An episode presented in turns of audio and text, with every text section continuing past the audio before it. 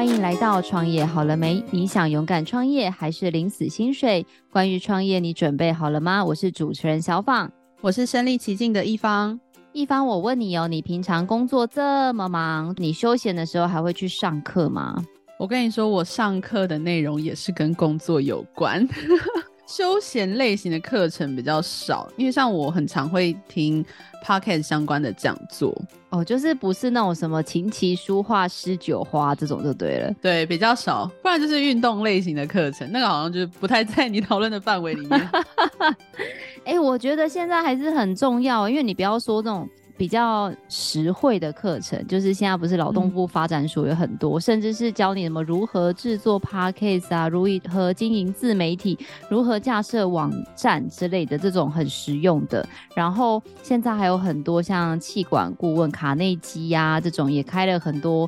感觉也蛮实用的课程，我觉得现在外面的课真的好多哦，然后老师也有教的非常棒的，然后我每次去上都觉得说哇，我真的很想要回到自己的公司，然后推广给我自己的同事去上。嗯，对啊，因为像现在线上课程，很多网红也开始开他们什么团购课啊，什么心理智商课。比较有争议一点，反正就是现在大家的线上课程学习的管道其实都还蛮方便的了。那我跟你说，我最近啊就去上了一个课，然后这个课呢之前在台大的这个学程里面有上过，这个学程呢我觉得应该可以。被排在台大前三名的课程哦，因为就是上完之后，大家都觉得收获很多。然后我很惊讶的是，哇，就前一阵子我知道说，原来我的一个朋友，他后来自己出来创业之后，竟然也是办这个课程呢，我就觉得太棒了。因为你知道台大的团队就有点贵，对，然后然后我就知道说，哇，原来现在在这个市面上还是有很多很棒的老师，他可以提供各种不同的，比如说。简单版、精致版、高阶版，有不同的这样的方式，可以让大家透过一个很棒的课程，不管是发掘自己的价值，或者是你公司未来的方向。我们来介绍我们今天的来宾，我们欢迎我们的 ChaCha Creative 的主理人 Henry，欢迎 Henry。Hello，大家好。一凡，我们今天又是一位声音很好听的型男来宾，太棒了！今天有那个很棒的课程可以听了。对呀，ChaCha 老师，可不可以介绍一下你这个 ChaCha Creative 到底是在做些什么样的这个教学类型呢？OK，应该说我更早之前，那我接触到设计思考，然后因为我自己是平面设计背景的，所以其实很需要一些灵感来做一些创作。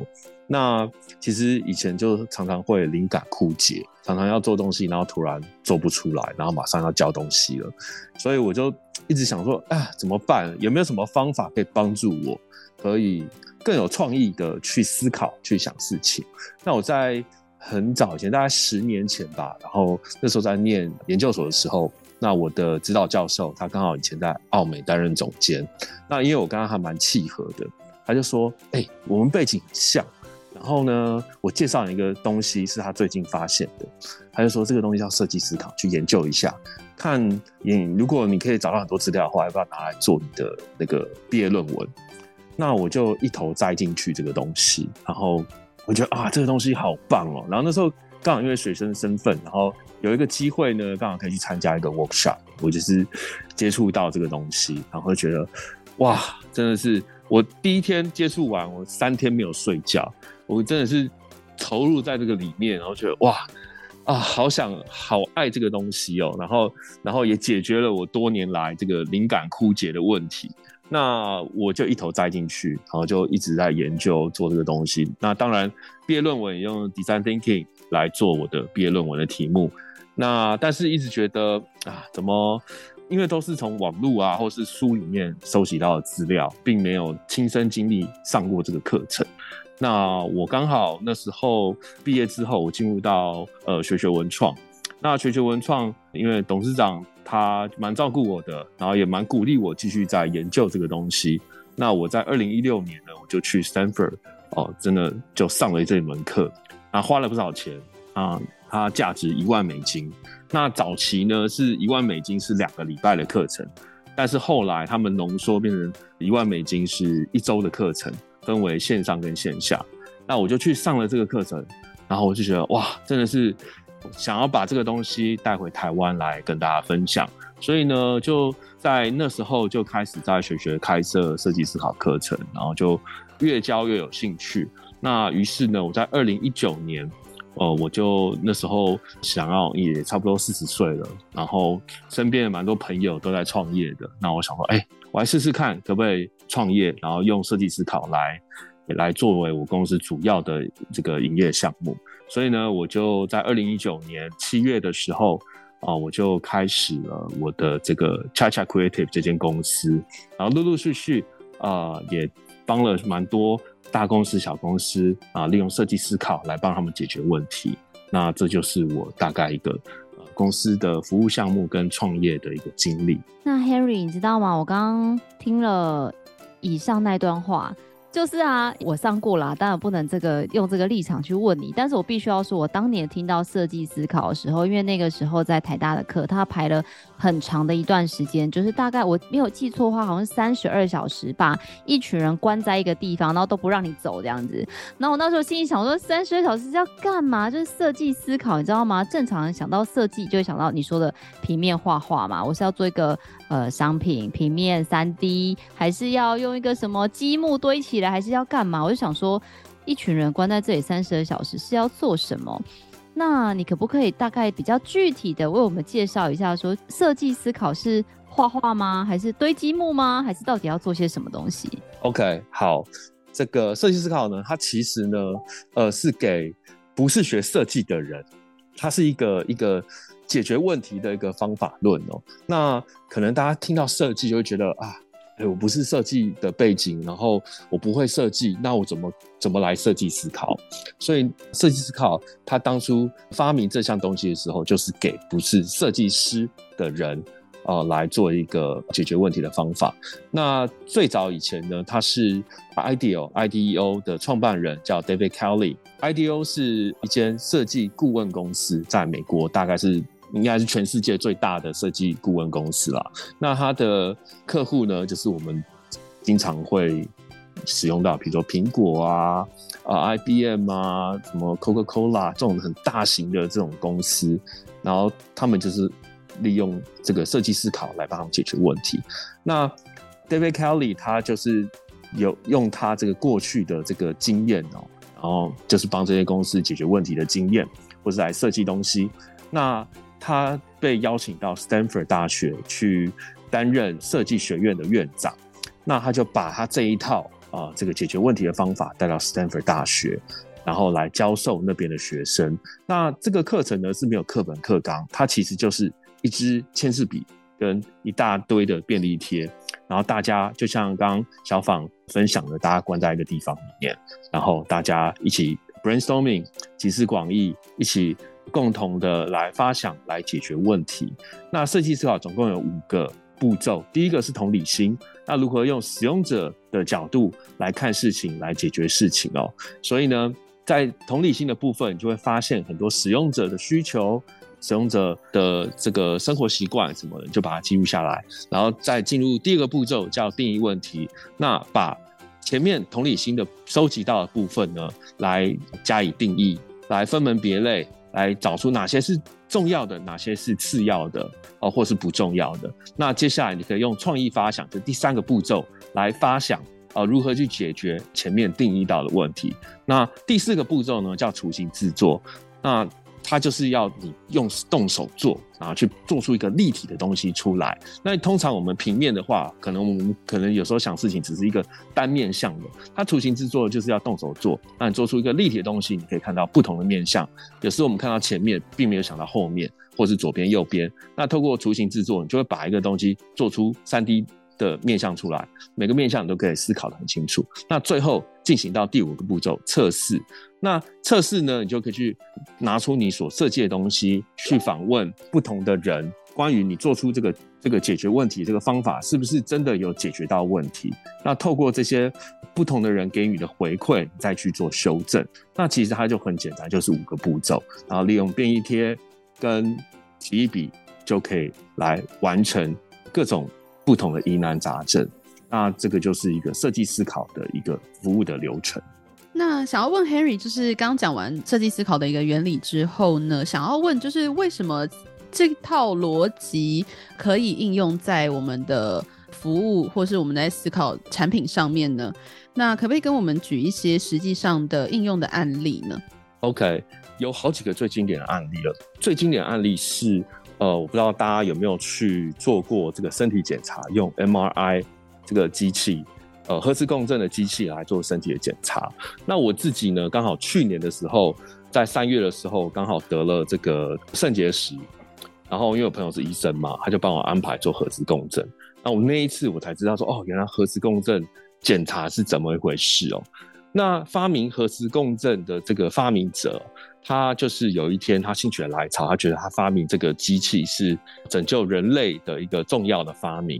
那他就跟他同事说，他想要去医院看一下这个实际这个呃使用的状况怎么样哦。然后他就去医院，没想到他进了医院，他到了这个医生的诊疗室，那个核磁共振的机器旁边，他就吓到了，因为所有病人大排长龙，然后他发现这个有一个哭闹的小朋友。一直迟迟不肯坐上躺上那个核磁共振的机器，哦，那因为他生病嘛，他看到这个怪怪的机器会发出奇怪的声音，他就很害怕。那父母呢，医生还有护士就不知道怎么办，那导致后面的这个病人就没有办法继续做检查。那这个发明者他就觉得很懊恼，他就想说，哎，怎么办啊？发明这么厉害的机器，怎么没有办法解决问题？然后就回到办公室，跟他的同事分享他刚刚的经历。他的同事就跟他说：“哎，你要不要试试看去 Stanford D School 上上一门最新啊、解决问题的这个课程啊，就是设计思考的课程。”然后他就报了名，他就飞到 Stanford，他就上了这门课。他当年就上两周的课，然后上完课，他回到呃他的办公室，他就召集了医生、护士。哦，还有他有他的同事，以及这个生病小孩的家长跟亲友，他就带他们一起做设计思考，走一次这个流程。那他就透过同理心，他发现哦，这些生病的小朋友很渴望去迪士尼乐园，因为他们生病，他们没有办法去迪士尼乐园。还有呢，他的哥哥姐姐、弟弟妹妹啊，因为美国这个学校很早就放学了，放学之后呢，就有很多课外的活动。那这些哥哥姐姐、弟弟妹妹都去参加什么足球社啊、篮球社啊，各种球类运动的这个社团，然后经常有比赛嘛，都拿了很多奖杯回家。那这个生病小朋友很渴望也可以得到这些奖杯啊，然后他就因为生病没有办法得到，所以呢，透过这些同理心的观察，发明者发现这些原因，所以呢，他就跟这些呃医生、护士、家长一起集思广益。然后他们就想到解决方法，他们的解决方法是什么呢？他们就把医院啊布置得像迪士尼乐园一样，因为迪士尼乐园有很多主题馆嘛，有比如说有海盗船啊，有小小世界啊，各式各样的主题馆。那当这个小朋友呢进到这个医院的时候，他以为他是进到了迪士尼乐园。然后呢，医生护士也穿上了这个 cosplay 的衣服哦，比如说他那边的主题是海盗，海盗船，所以医生可能穿海盗的衣服，护士可能也是海盗。然后小朋友就觉得啊，我今天是来迪士尼乐园玩，他就放下他的戒心，然后就顺服着这个医生护士来帮他做检查。那当他坐上那个 MRI 机器的时候呢，因为会发出奇怪的声音，他以为他在闯关。哦，这整个就是一个游戏化的过程。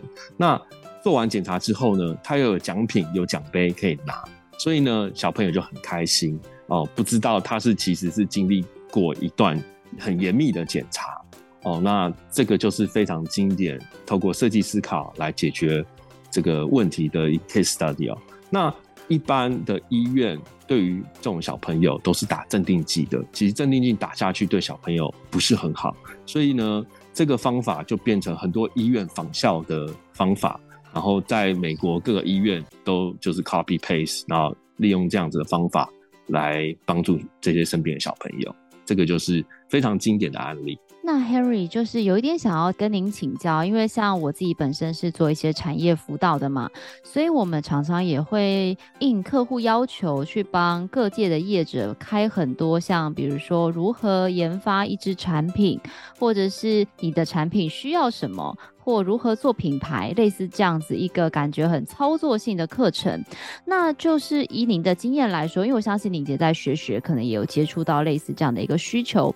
那到底这样子传统的课程跟您现在所说的这种 design thinking，就是比较新式的一个教法，这两种有没有分别比较适合什么样的客群，或你会比较推荐什么样的人来上这样的课呢？现在呢，一般来讲呢，就是像我在教设计思考，我的课程是比较着重于互动的，还有游戏化的。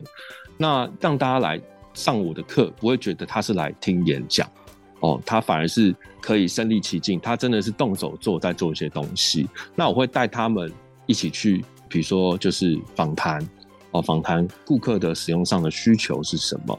哦，了解顾客的需要是什么。那如果他自己是做产品的话，他就知道说他的顾客在想什么，需要什么。然后我们接下来再来定义出他真正的问题会是什么。那有时候客户会觉得说他真的了解他的产品，但是他其实没有真正去倾听买他们东西的客人的想法。那透过这整个流程呢，就其实可以帮助他们更认识他们自己的产品。以及他们有时候会发现，或是会找到他们从来没有想过的事情。那根据以往的经验，比如说我在帮这个药厂啊，还有一些银行，那他们在研发产品的时候，他们有时候会有一些比较旧有的思维，就是以前传统留下来，告诉他们他们的产品应该是怎样怎样怎样怎样这样。但是呢，透过设计思考，帮助他们看到他们不知道的面向。那反而去研发出一些新的产品。那现在像银行客户，他们就最近就做了很多，比如这个数位金融的一些商品的研发，或者是 ESG 的东西。然后每家银行现在都在积极在做这些事情。那透过设计思考，可以让他们看到更多的面向，他们没有想过的事情，以及对 HR 来说，他们会发现很多同事哦，本来不知道他们有创意的这个才能哦。那透过设计思考，他们就会发现说，哎，没想到我们银行里面有那么多的同事，他们的创意能力是这么的好，这么的厉害。那刚好可以把这群人聚集在一起，成为一个研发的团队，一起来帮公司，一起来发想一些新的产品。那我刚刚前面有个地方没有讲到，这边来做一些补充哦。那呃，Sanford 那时候在做设计思考的时候呢，就是因为他想要鼓励不同。科系的人聚在一起，大家一起集思广益。那可能有化学系的，有历史系，有医学系的人。那每个人都学有专长。那当大家要一起来共同在发想一个问题的时候，你就会把你最厉害的那个部分，就会把它丢出来。那当所有的 idea 碰撞在一起的时候，那你就会变成一个更厉害的 idea。所以呢，回到刚刚银行的部分呢，那不同的部门。啊，不同的同事把他们聚集在一起，每个人就可以丢出他们所知道的专业。当他们在撞击的时候，你的产品就会变得很厉害。那当然还会有一些去无存菁的方法，在设计思考里面要去无存菁，因为可能有些东西不是重要的，它刚好五个步骤里面就会带大家去做一些去无存菁的这个步骤，最后你所做出来的东西就会真的是很厉害，非常符合市场上的需求。呃，目前呢，像这种方式，因为 Design Thinking 虽然已经十多年了，但是台湾还是有很多企业不太认识这个东西，所以呢，当他们体验过之后，他们才发现，哇，怎么没想到这么好玩，然后又可以帮助他们解决问题。那其实过去有一些客户，他们做过一次设计思考之后，他们还会回来再继续找我，每一年就会想要透过设计思考。来研发一些新的产品，或者是他们手上遇到的一些问题。那呃，我个人是蛮喜欢用设计思考来帮助这个企业来解决问题的。这个是每次的结果都是超乎想象的，跟原来设想是完全不一样。客户本身也是满意的。哎、那 Henry 蛮好奇，想要问，就是所以这个课程其实是会推荐有商品的人去学吗？那如果假设他今天是没有产品或是一个服务商品的话，他要用什么样的角度去学习这样子的一个课程呢？呃，其实应该说，他应该是各个面向都可以去做。那已经有商品的，可以继续再深入再发想。呃，这个商品是不是有什么应该要再调整的地方？没有商品也可以哦，因为设计思考它里面有强调一个非常重要的部分是呃设计师的创新哦。那什么是设计师的创新呢？它必须要符合人的需求，必须要符合商业价值，以及技术要到位。那有时候呢，有一些传统产业，我自己本身也有遇过这样子的客户哦，他当初他把一大笔钱投入研发，但是他没有去思想他。其实这个钱要用到很多的面向，他就把钱砸下去了，然后砸完之后才发现，哎，他做的这个东西并不符合这个产业或者是这个这个我们使用者的实际的需要，那到最后他就没有办法继续做行销，或者是再去调整他这个产品内容哦。设计思考的好处是呢，他就是可以用最短的时间、最少的研发经费，还有最少的人力。来走过一次这个产品设计的这个流程，那无论有产品或是没有产品，那你可以用最少的方式来测试这个东西是不是符合需要。像我刚刚讲了之前一个客户，他就是投入太多的钱在他研发上面，最后他没有行销预算来做这个行销推广，他问我说怎么办？我其实很老实的跟他说，真的你必须要有子弹来做行销这件事情。如果更早以前接触设计思考的话，你就不会发生这样子的问题，你反而会把你的钱去平均的分配好，然后你其实在研发的部分你不会花太多钱，这样子，当你的产品在做出来之后呢，你就有更多的子弹来做行销。那 Harry，我想要冒昧问你一个问题哦，就是因为刚刚讲您是一个非常资深的这个设计思考的使用者，那现在也是一个设计思考很重要的讲师，跟带领别人做设计思考这件事情。那你的公司当初在自己创业的时候，你有把这一套用在自己的这个创业的历程当中吗？可不可以跟我们分享一下？哦，其实我觉得。设计思考已经完完全融入到我个人生活里面了。那我身边可能随时就有便利贴、有奇异笔，那或者是餐巾纸。哦，当初这个五个流程，我印象里面应该是用餐巾纸把它写出来的。那我其实，在思维的时候，我就是其实就算没有便利贴，那我会写在白纸上面，就是把一些关键字把它写出来，然后最后再做整理。那当然，公司当时候成立也是因为刚好也有。案子找上来，然后刚好就是很自然的就成立一间公司。我自己在发想、在做一些东西的时候，当然一定会用设计思考来执行我要做的项目。所以我家里便利贴非常多，使用后的便利贴非常多。那我用完之后，我也没有丢掉，我把它留下了来，因为我想说，maybe 有一天这些便利贴还会有。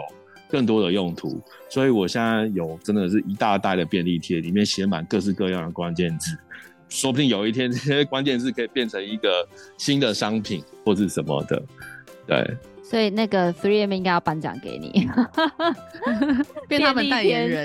对。其实我刚开始开课的时候，我有找他们，我有跟他们谈合作，他们有赞助我很多便利贴。然后也有人在说，设计草是 Three M 想出来的。idea，你就要买很多便利贴，但是其实现在有很多新的商品嘛，有重复使用的便利贴，你可以撕下来，然后重新贴上去，或是可以擦掉，越来越多这种新的商品，只是台湾没有那么普遍的在使用这些东西，但是国外真的有很多新产品。那 Harry 就是前面聊了很多，就是现在在做有趣的事情，可不可以讲讲？因为你最前面有讲说你自己是学平面设计的嘛，那一路以来是怎么走到现在这样的呢？哦，其实我觉得真的是很奇妙的一件事情哦。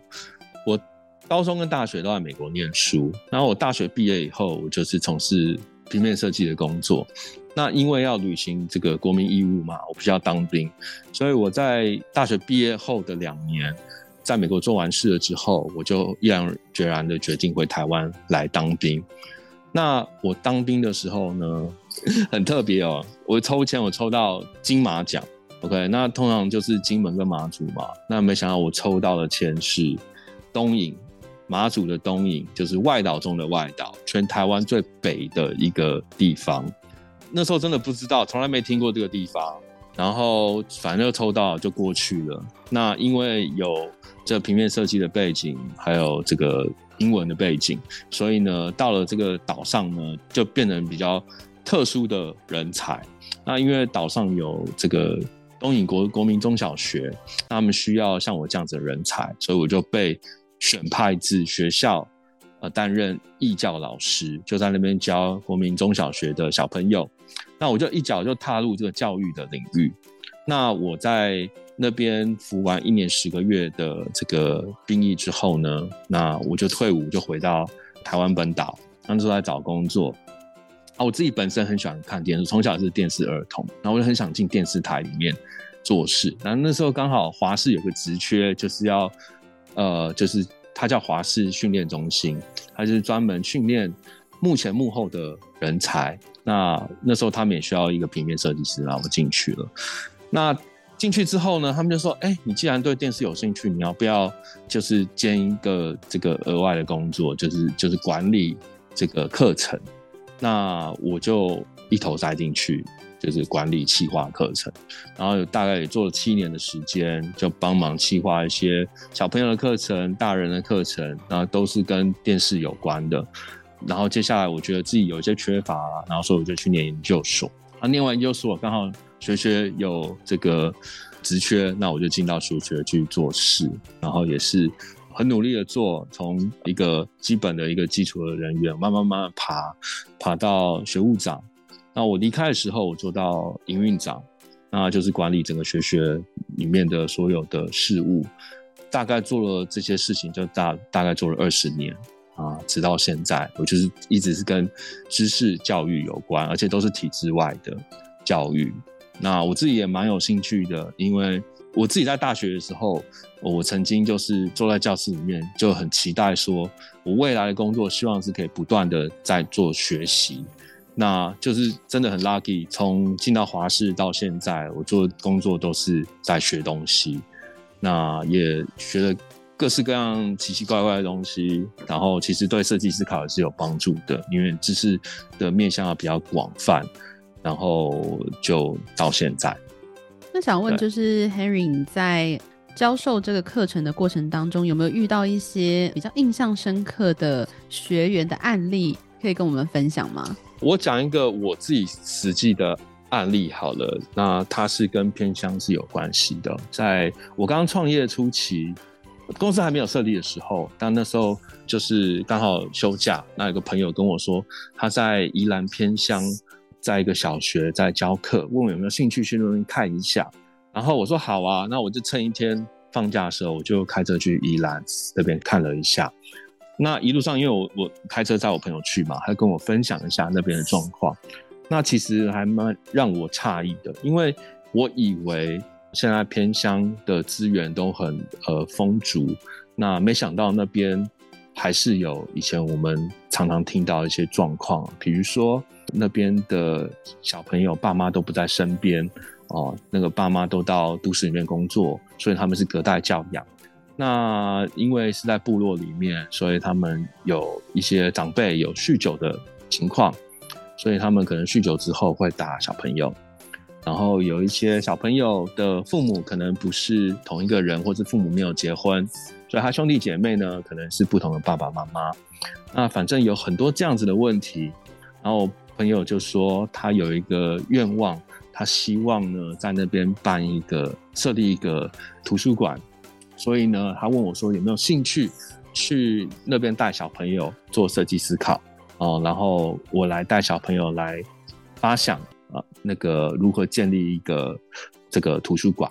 我说好啊，但是我说，哎、但是你发想完设计好之后，你要经费啊，你要你要去把这个图书馆建起来，需要不少钱，然后你还要继续做营运，怎么办？他说先不要想这些吧，我们先带小朋友来上课好了。我说好，那我就大概带他们一学期的课程，然后教他们设计思考，然后。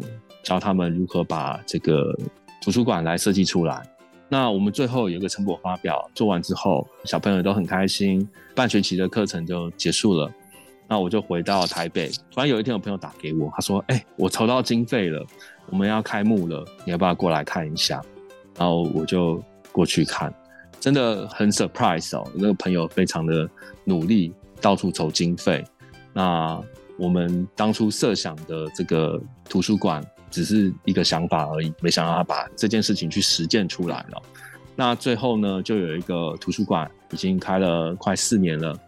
那现在小朋友放学就可以去那个地方写功课、读书，然后甚至可以在那边学一些不同的专业。我觉得还蛮开心的，有这样子的事情。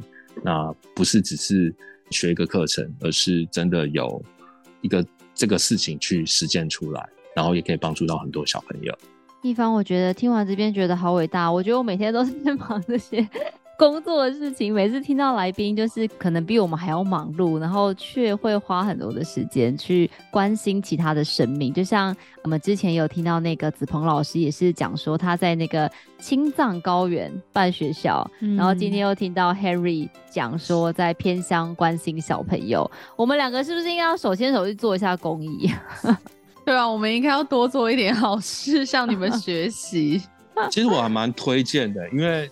你去做了，你才发现你你有很多可以帮助他们的地方。像我那个朋友就跟我讲说，最近像那边的小朋友，因为那边在大概半年前、一年前那边开了 Seven 第一家 Seven，小朋友呢就很喜欢去 Seven 买东西，因为以前都是干巴店。那他有一天就问这些小朋友说：“哎，你们长大想做什么事情？”想要小朋友给他回答是说，他们希望他们。毕业之后，可能可以去打工的时候，他们未来的职业希望是可以成为 Seven 的店员。那我朋友跟我分享这件事情之后，我们都觉得很有点难过。我们其实觉得说，应该多带他们多看看世界。其实有很多更好、更棒的事情可以让他们去学习、去做，而不是我没有说 Seven 这个工作不好，只是有更大世界等待他们去闯。嗯。那 Harry 聊到这一个部分，因为我们刚刚有说的嘛，就是做公益也要有办法筹措到这个善款哦。那可不可以了解一下现在这个 ChaCha 这家公司？因为刚刚前面有讲到说你们很想要做到跟 IDEAL 一样，可是就我这边的大概的理解，IDEAL 比较像是协助企业客户帮他们完成一个一个的专案。那以 ChaCha 来说，你们也是用这样子的一个专案的。提供给需要的客户一个结果吗？还是你们是有别于他们 IDEAL 这样的营运方式呢？呃，其实我我比较是以客户他的需求导向来执行事情哦。那因为我们在台湾嘛，客户他不一定真的可以像完全都可以放手给 IDEAL 这样的公司来做事情。那我就会依照客户的需要来帮他设计。他的需要是什么？那就是等于是我可以来做拆解啦。那可能有时候客户他只是需要一个解决问题的一个答案，那我就帮他 run 设计思考。那有时候客户他可能需要，诶，他需要去执行这件事情，比如说他有一些行销，或者是他一些品牌的包装，或者是可能跟他不在行的设计这些东西是有关的。因为我过去在学的经历，其实我还蛮多人脉的。那老实说，我的公司只有我一个人。我当初在设定这间公司的时候，我就没有想要去应聘很多人。那因为我知道现在这种小型公司非常多，因为最近创业人非常多。那有很多东西是我不了解、不知道的，我就会去找这些公司一起来合作，或者他们会来找我。那其实几间公司在一起，我们就变成一个很强大的团队。然后其实大家在。工作经历都是很多年以上的，所以其实做起事来其实也是蛮迅速，然后其实还蛮执行力是很强的。那如果是应聘员工的话，可能会尤其这么小的公司，你要应聘到好的员工也不是那么容易。所以我觉得用合作的方式，我们一起去执行任务，我目前觉得这个方式还蛮不错的，而且呃，大家很多事情都一开始都讲得很清楚。比应聘员工来讲，会比较简单跟轻松，然后成果也会比较好。好，那想要问一下，就是有关课程的部分啊，就是如果假设今天学生是没有一个设计的基础的话，是不是就是有办法去上这样的课程，以及说大概会花多少的时间在学习这一堂课呢？OK，其实我是鼓励，像我在外面开课或者是在企业里面教课，都希望说对方没有设计的背景，就算有也没有关系，因为其实设计思考它就是给不是设计人才来学的。一个一个专业，各式各样的人都可以学这门课。那就算会，就算不会，都会在里面蹦出很不一样的火花出来。我其实已经教了超过百场以上的这个工作坊了，也是经验不断的累积。就算不懂，也会在很短的时间可以学会这个专业。那一般来讲，我通常教的话，如果是体验课程的话，通常是三个小时就可以学会了。那我会带大家用游戏的方式来学习这门课程。呃，如果要用便利贴来解决问题的话，那就要大概七个小时的时间。那我会亲自带他们一起来执行他们想要解决的问题。那当然，你也可以有一学期的课程。那这个我也可以，因为我现在有在学校教一学期的设计思考课程。那就是看。呃，我的客户他们的需求是什么？那我会用设计思考来帮他们做设计。那 Henry 听到这边，我心里有一个疑问呢，因为刚才您有说，比如说你说依照客户的需求来上课，这样子听起来是不是？你比较是接受类似这样子包班的形式吗？还是你会有一些课程是可以开放一般的？像比如说我跟一方如果想上，我们可以自己有上网什么课程报名吗？还是我必须要凑到一定的人数才能跟你来做这样子课程的接洽？OK，我现在设计的是只要两个人报名就可以上课了，只要两个人就可以了。那我有开开放课程。那一个是直接在我的粉丝团直接跟我报名，那另外一个是因为我以前都在学学嘛，那学学就是每年的固定帮我开一些课，那可以在学学报名。那这些课程呢，就是设计给不同的人，就是任何人都可以报名。那如果是企业的话，那我会先访谈他们，我会了解他们的需求，然后再来为他们设计课程，然后看时数要怎么去设计，因为。这个企业就完全不一样了。那可长可短，就是到时候会需要用讨论的方式来把他们需要来设计出来。那如果是公开班的话，呃，大概是七到八个小时的课。那 Harry 还有一个，像我自己本身是企业主嘛，所以也想要跟您请教一下，因为像有时候我去洽询一些这种训练的机构。不管是针对是管理啊、行销等等等，那有的机构会希望说我们分层上课，就比如说主管级自己上课，然后员工自己上课。但是也有一些课程是，比如说 team building，他们可能希望是老板跟各个阶层的员工一起混合上课。那以设计思考来说，通常你会比较建议企业是用什么样的形式来上课呢？我其实会想要先了解这个老板他的平常在。工作里面他的的方式是什么？那几乎每个老板都是数字导向，然后或者是他会去 control，他会去引导大家在公司的所有业务上面。那如果是这样子的话，那我会希望这样子的老板是在旁边去旁听的，他去观察他的员工的上课。他们的上 workshop 的这个方式是效果是怎么样？就尽量不要去参与。那如果是一些 team building 的内容的话，他就可以加入进来，一起来上。那如果老板不是数字导向，这种这种老板比较少啦。那就是 他就是很 open 的，像国外的这种管理方式的话，那他就蛮适合的，因为这一次好强调是团队合作。那如果他可以跟这个他的团队一起集思广益，他很愿意去接纳不同的 idea，或者是一个刚进入他们公司的菜鸟，他有一些新的想法、新的看见，那其实我会鼓励这样的老板一起加入，呃第三定型的 workshop，对。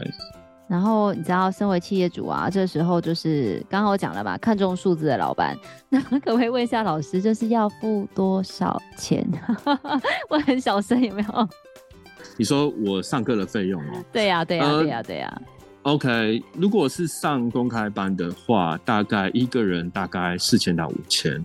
的费用，大概七到八个小时。那如果是企业的话，企业的费用就会比较贵了，因为我比较是呃 customize 的课程，那呃可能就是大概六万到十几万都这个 range 还蛮广的，主要是依照他们实际的需要来 design，就很不一定啦，对啊，那。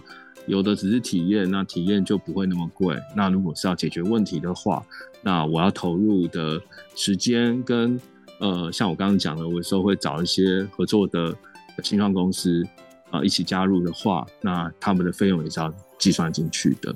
那可能十几万，可能也有可能会超过二十万以上。对，但就是要先了解。那如果不是那么困难，那当然就不会那么到那么高的价钱了。那 Harry 最后还是想要不免俗的问一个问题，因为其实就像一开始讲的，像外面的课程五花八门。那从我最早，大概就像您说的，以前是在国外才有这样的课，那后来越来越多的学校也好，或企业也好，也开始办理这样子一个非常的有趣，然后互动性高，又可以学到很多东西的这样的课程。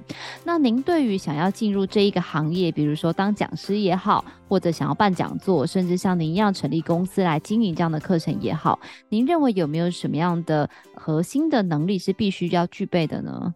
我觉得最主要就是你的内容要很扎实，然后啊，还有你要口才要很好，然后你要会去回答问题。还有，我现在非常注重的一件事情是跟学生的互动，要我觉得这一项非常的强，因为国内的学生都不太喜欢讲话，哦，都是静静的听你在讲。那你的课程变成讲座了，但是我的课是工作坊，我希望大家更多的愿意去分享他自己的看见，然后愿意去跟他左右旁边的人去分享事情。那呃，我自己因为早期上课的时候发现台湾有这样的状况，不管去哪个单位，当老师问学生说有没有问题的时候，学生都不会有任何的反应，都是下了课之后开始排队哦。一人问老师一个问题，这样可能会老师就只能花两到三分钟在回答学生的问题，然后只有那个学生听到，后面排队的学生就听不到老师回答的问题。整合下来，可能问的问题都差不多哦，但是因为台湾学生就不太喜欢在公众面前去发表问题，所以呢，我现在的方式就是我会准备很多道具去 push 学生在上课的时候来讲。来讲话，来发问问题，这样子就会有很多的互动，然后其他学生听到了，说不定他有想法，他也可以接着哦接龙的方式继续发表他的想法。我其实希望这样子是最好的方式，因为传统教育让我们都不愿意去讲话。那反正我现在就是希望大家花更多时间讲话，那讲话里面就有很多的答案。那其实不一定透过我去讲答案，大家自己就会把答案讲出来。对，这是我现在进行的方式。好哦，那就是到了每一集节目的最后，都要给大家一个公开征友的时间。就是不知道对 Harry 您自己这个 CHACHA Creative 的未来有没有什么样的规划？那有没有想要征求什么样的合作伙伴呢？当然是希望可以。找到更多志同道合的朋友，因为毕竟现在做设计思考这一块的人不是很多，大概都知道谁在做设计思考，然后就希望可以认识更多的朋友，然后大家互相交流，互相交换一下经验，啊，或者是大家在执行设计思考上面遇到任何问题，我都很愿意来回答。像我几个礼拜前我去参加一个演讲。然后没想到有很多人，他是呃 design thinker，就是他们自己也是从事设计思考的工作。那他们就有问到一些在执行上面的一些状况跟问题。那其实我还蛮开心的，我可以分享一些解决他们这些问题的方式，来让他们开心的呃，就是解决他们问题，让他们可以开心的回家。就是如果呃未来有人对设计思考有兴趣，或是已经是设计思考。工作，那就欢迎来跟我联络，那我很乐意的来跟大家交流。一方，你知道吗？在接触设计思考之前啊，常常我遇到一个问题。那我觉得人的本能一开始就想着说，我要怎么解决眼前这个问题。我不知道你会不会有这种叫惯性思考？会啊，因为就很直觉的去思考说这个问题应该怎么解决，不会去思考说它背后的脉络应该要去怎么思考。就举个例子来说好了，因为。就是你也知道，每年到年底要结账嘛，然后我们家的会计就是前一阵子就是为了结账，就是很烦恼这样，然后就另外有一个后勤的员工，然后就来跟我们家会计说，哎，你怎么什么什么钱就是很久了，两个月都没有付给对方，那我们家会计就很委屈，就来找我说，那东西很多啊，那不然以后他的东西来我就先做，我就说，哎，我不懂哎，为什么平平都是公司的东西，为为什么我给你的东西你就不会有？这种拖延的状况，那是厂商都可以如期收到钱。那为什么就是在另外一个工作的配合上，你就有这样的状况？他说不是啊，因为你们都会帮我把东西分好，哪些要汇款，所以我就可以先挑出来做。然后另外一些呢，不急的，我就可以每一个月结报表的时候再做给你。然后我就说，对嘛，所以你看很有趣哦。你的问题根本不在于先给你后给你，你的问题在于人家有没有帮你把流程分好。所以后来啊，我去上了，对，上了设计思考这件事。我觉得像刚才 Harry 有说，第一个步骤通常都是透过便利贴，让大家深度的去发掘说，原来每一个待解决的问题的背后。它其实问题不在于这个问题本身，它可能还有其他很多的层面，然后透过设计思考的方式。就是当你养成这个习惯之后，你就可以不会落入这种好像一个陷阱题，因为看到 A，所以马上就要做 B。你可能透过一个设计思考的概念，让你的生活中多了 C、D、E 更好的一个选择。所以我真的觉得是说，我自己去上了这个课之后，它让我的生活里面很多惯性的或底层的思维有了很多的改变。我觉得这个是一个很特别的地方。对啊，也非常的呃欢迎听众朋友，就是对于设计思考这项的课程，呃有兴趣的话，也可以关注我们的 Harry。对哦，而且你知道吗？谢谢。因为很多人都会去问一方要开那个 Podcast，就是我们家一方是专门在帮人家做 Podcast。一方，你有没有很常听到问题，就是说那一方我要做什么节目？哇，直接问出这个问题，我觉得就不要做节目了吧。但是很多人会问呢、欸，对啊，其实也要看他你背后的目的是什么。我们还是会从比较问题本身去找到、去挖掘出他背后想要做这件事情的脉络是什么了。对啊，你以后就可以跟 Harry 合作，就是如果不知道做什么节目，就先叫来宾去上 Harry 的课，上完上完再过来咯。对，对没错，我来当第一关来把关。很好，你看我爱红娘没合成功，两位就好棒，好棒。一起创造一个新的商业模式。对啊，没错。好啊，今天非常感谢 Harry 跟我们分享了很多关于 Design Thinking，就是在做些什么样的事情，然后包含了 Harry 之前整个人生的一个历练，到他怎么样的创业，然后创业之余呢，还不忘回馈社会，做了很多的公益。当然，他对了这个设计思考，不管在案例上、概念上，也给了我们非常深刻的一个介绍跟认识。当然，如果你觉得这样的课程对于你的企业或你的个人有需要的话，现在两人成型哦，或者是你要企业包班的话，我们的 CHOCHO Creative 都有提供相关的服务。当然，我们也会把相关的资讯放在下方的资讯栏，有需要的听众朋友都可以自行联系我们的 Harry。如果你喜欢我们的节目，也别忘了给我们五星好评加分享哦。创业好了没？我们下次见喽，拜拜。拜拜。